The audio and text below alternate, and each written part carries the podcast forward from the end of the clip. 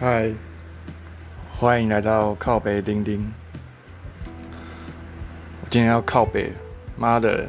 我最近面试一间公司，然后那个主管啊，就拿着我的履历开始看我的工作经验，他就说：“哎呦，啊你这个，我看你最近几份工作都没有做很久，哎。”我说：“对啊，两年而已。”他说：“对啊。”你看，你最近一份工作不到两年，然后我又被我又解释了一下，然后他又说好，那那这前一份你看也是两年，就是一年十一个月，不到两年，对，然后你看第第一份工作，你第一份工作做做一年一个月，为什么？为什么？给我个理由。然后我就说，哦，我第一份工作在台北啊，啊，我就后来就去澳洲打工了，因为。年轻嘛，年轻会想要多多出去看看，嗯，然后他又他又看了其中一条啊，你看你看这个高雄的我那个二零二零一五年的公司做半年，为什么为什么离职？我就说哦，因为因为那个时候就我是高雄的，他是关高雄的传统产业啊，那我是里面唯一一个唯一一个咨询人员，我就管全部的。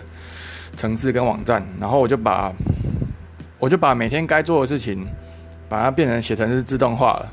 所以后来我就觉得，我每天上班没没有，就是这间公司没有我存在的价值了。这样，那我后我后来就离开了。对，嗯，然后对，然后那老板就是一脸一副你就是不能久待的样子。然后后来后来主管跟我说，这间公司要的人是要速度要够快的人。对，那当不够快的人，他就不会在这里，他就会被 fire。对，对，然后我就在想说，我靠，连连一份工作做两年左右都被你嫌做不够久，那那表示再久也没有用啊。就是我做半年，你就会嫌太少；然后我做一年离职，你也会觉得不够久；我做两年离职，你也觉得不够久，对啊。